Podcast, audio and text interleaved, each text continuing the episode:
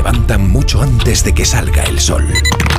Son la primera luz en la oscuridad. La antorcha que abre camino al nuevo día. Están comprometidos con la información. Son la España que madruga.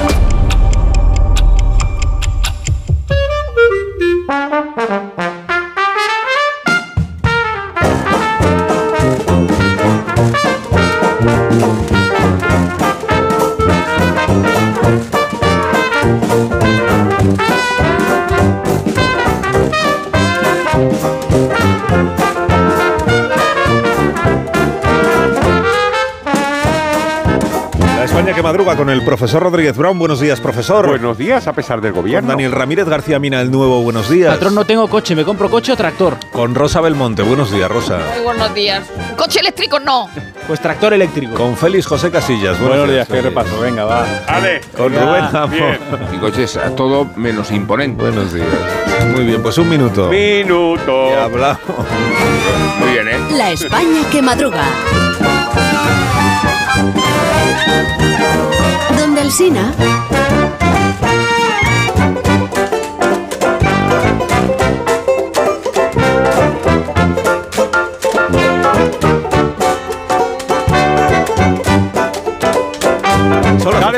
18 minutos, una ¿Qué hora menos en Canarias y hay siete preguntas Dale. y media para iniciar el viernes, la primera de las cuales es... La Eurocámara pide y consigue que se investiguen las relaciones de Putin con el independentismo. ¿Cómo va a explicar Sánchez a Puigdemont que los socialistas europeos han secundado la resolución en que se menciona directamente su relación con el Kremlin? La segunda. Hay que incluir entonces al Parlamento Europeo en la fachosfera. Vengo avisando de que no hay sitio. La tercera. Que no hay sitio, digo. Os lo demuestro con la situación en directo ahora de la fachosfera. ¿Quién? Micaela? Pase y prueba a buscarla entre la multitud. A lo mejor la encuentra metida con su tío dentro de ese baúl. Bueno, ¿me permite telefonear? Telefonear, le apuesto lo que quiera que no llega donde está el aparato. ¿Qué tal? ¿Cómo está usted? Antes de que haya alcanzado el teléfono, habremos atracado en Nueva York.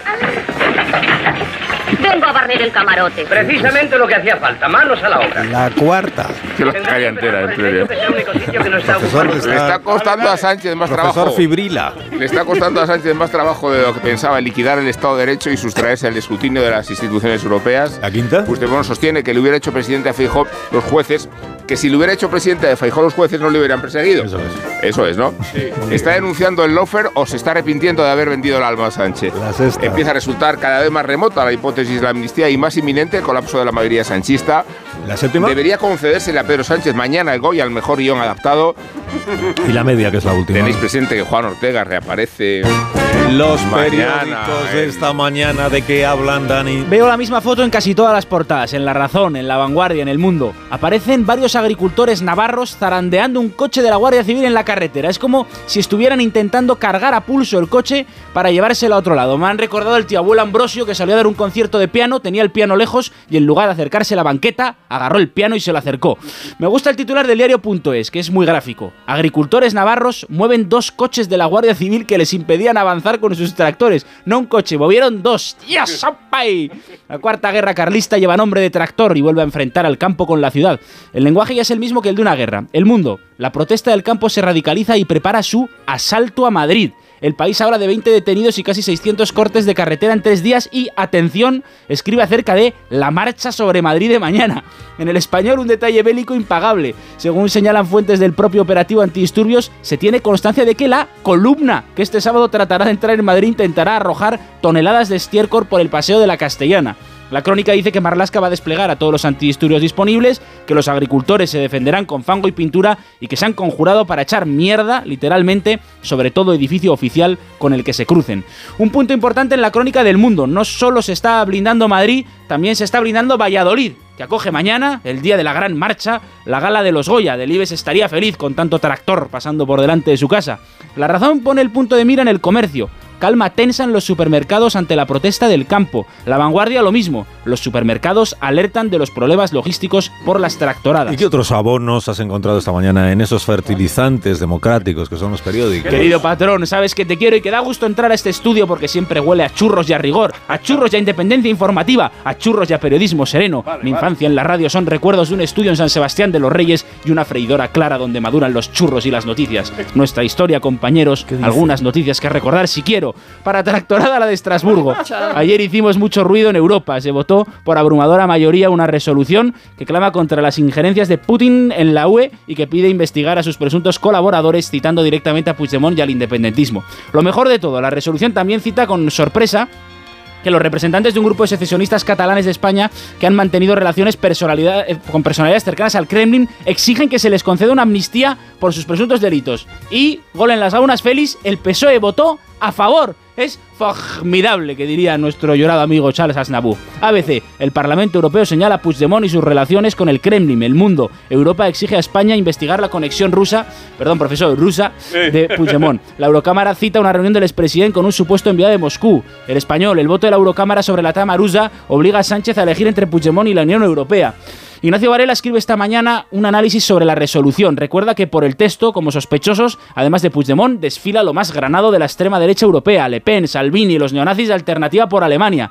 Los europeos, viene a dejar caer Varela, tienen que estar flipando. El gobierno más progresista de la historia de España va a amnistiar a la extrema derecha catalana investigada por coquetear con Putin. Formidable.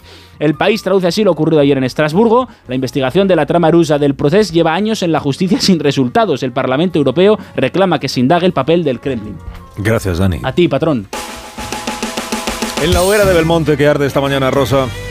Pues frente a las dos eh, columnitas tiquismiquis del país, eh, vamos a lo de Casturdiales, eh, cuatro páginas en el correo y ocho en el diario Montañés. La portada del correo, Silvia, la ilusionada madre que adoptó a sus presuntos asesinos. Y digo yo, ¿el padre tiene que acoger a ese niño, el pequeño? En el mundo en ABC, en la vanguardia, sale la número uno del Mir Noelia García de la Autónoma de Madrid, que es la mejor nota del siglo. Duda entre dermatología o endocrinología y nutrición. Dermatología tiene la ventaja de que los pacientes no son graves, duermes en casa porque no tienes guardia y tienes la parte quirúrgica que le da un interés adicional. Pues para eso has estudiado, para vivir bien. En el país, las ventas de Mattel se disparan por Barbie, un 16% en el cuarto trimestre del 23, aunque no compensa del todo porque había empezado el año con grandes pérdidas. Pero la empresa se sitúa delante de Hot Wheels y Fisher Price gracias a la película. En el país sale Fernando Maestre, el investigador fichado por Arabia Saudí. Dice, no puedo más con la burocracia y la falta de personal estable. Y me pregunto yo, ¿es eso siempre falta de dinero? Eh, también en el país, Cultura actúa contra las violencias machistas. Crea una oficina de atención a las víctimas que recibirá quejas aunque no haya habido denuncia. Y dice un portavoz, debemos afrontar el problema de manera transversal y para eso han creado una oficina de delación. En ABC en La Razón, el Tribunal Supremo tumba el reglamento de la ley de costas de Rivera, vuelve al anterior criterio de deslinde. Los demandantes eh, dicen, era como decir, vamos a dejar Formentera a las cabras. En La Razón, el Ministerio Torres, el ministro Torres, perdón, no sabéis quién es, bueno, pues el de, de Política Territorial y Memoria Democrática, se ha reunido con el soberano gran comendador de la masonería, Jesús Soriano, en el ministerio. Si Franco levantara la cabeza. Ahora el despertar liberal de Carlos Rodríguez Brown con estas noticias de empresa, profesor. Ya mismo expansión, OPA sobre Talgo de la húngara Magiar. También las compraventas de pisos se reducen más del 11%. Cinco días, bancos y fondos aflojan la presión sobre la deuda de Grifols. Y Marriott se refuerza con otros cinco estrellas en el centro de Madrid. El economista, Euribor y guerra comercial bajan las hipotecas del 4% y OHLA bate récord con más de 4 mil millones en nuevas obras. Vamos a la prensa económica internacional. Wall Street Journal, interesante reportaje sobre la quiebra del imperio de Signa de René Benko. Financial Times habla de los grandes resultados de OpenAI en términos de ingresos. La columna Lex habla de los problemas de PayPal por cambio de hábitos de pago de los jóvenes. Y terminamos con The Economist, que tiene un reportaje, un artículo sobre la región de Madrid. Y dice que pues, estamos más o menos en términos de renta como de riqueza como Berlín y más ricos. ¡Qué ro! La viñeta económica de hoy, ¿cuál es, profesor? Buenísima Caín en la razón. En un tractor arando el campo pregunta un hombre, a este paso, ¿quién heredará nuestros cultivos y nuestro ganado? Y otro responde, el medio ambiente. Contamos ahora la actualidad deportiva con Félix José Casillas. Y preparando el asalto a Madrid, al Bernabéu, donde mañana llega el Girona, protagonista de la revuelta de la Liga y con ganas de demostrar que a diferencia del Estadio Blanco, el equipo catalán no tiene techo. Los convocantes del intento de bloqueo al Real Madrid se llaman Michel y Quique, dos jornaleros del fútbol que pasaron por los sembrados de las categorías inferiores y que ahora ocupan las portadas. La pizarra del entrenador Michel y la cartera de cárcel, que es el apellido del director deportivo y especialista en encontrar conexiones secretas. Ejemplos, Ucrania, de allí llegaron Sigankov y Dovik. La preocupación del Real Madrid, además del Girona, tiene que ver con los jugadores que puede recuperar Ancelotti. Mañana a las seis y media hay otras preocupaciones como la del Atlético de Madrid por el bajón de Grisman, al que se apunta como víctima de un calendario que el domingo le va a llevar hasta la Sevilla del Pizjuán.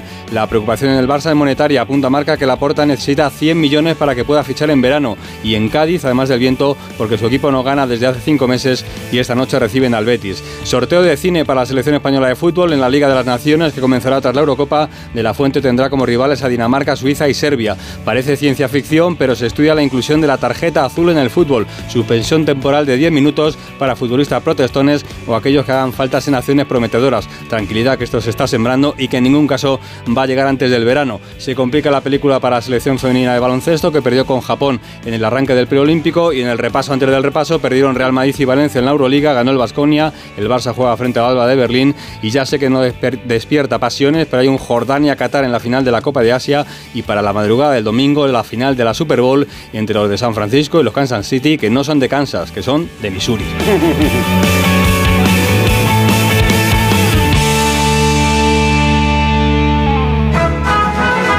Cada viernes llega ahora el repaso lírico de la semana. Recreación del poeta venezolano. Abigail Lozano. Abigail Lozano. Insondable nuestro futuro, desconocidos nuestros destinos, mejor será no encontrar al socialismo en nuestros caminos. Lo encontró Stampa, fiscal, autor de El complot. Delgado, García Ortiz, Garzón. Faltó la mujer de Lot. No le faltó nada a Viada, defensor de la ley, con ahínco, pero el poder ahí, señora, le hizo encubierto un 155 poder trabajar, nada menos. Pidió González Carmelo, pero por eso a muchos liberales se nos ha caído el pelo. Cayó Pablo Berger en la música, la memoria y el corazón.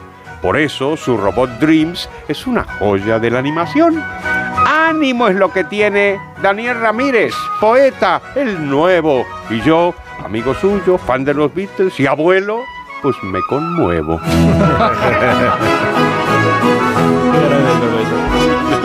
Es que fue entrevistado ayer el nuevo en el sé, programa. muy emocionante, muy impresionante. Su poemario, Sí, sí. sí. No estuvo mal, ¿eh? No, no estuvo mal, la verdad. Con la formación. Sí, no, estuvo Yo lo escuché, me pareció estuvo- bien. A mí me pareció que estuvo bien. Muy bien, Mejor pues nada, que tenga buen fin de semana. Pues. Adiós, poetas liberales. Eh, el nuevo que también tenga buen fin de Muchísimas semana. gracias, hombre. Esperemos que sí. Voy a ver si cargo a pulso algún camión. Venga. En seis minutos llegamos a las 8 de la mañana, 6, 7 de la mañana en las Uy, Islas uy, Canarias. uy, ¿qué- cuidado. ¿Qué ha dicho? ¿Qué ha Ahora mismo seguimos. Vale, vale.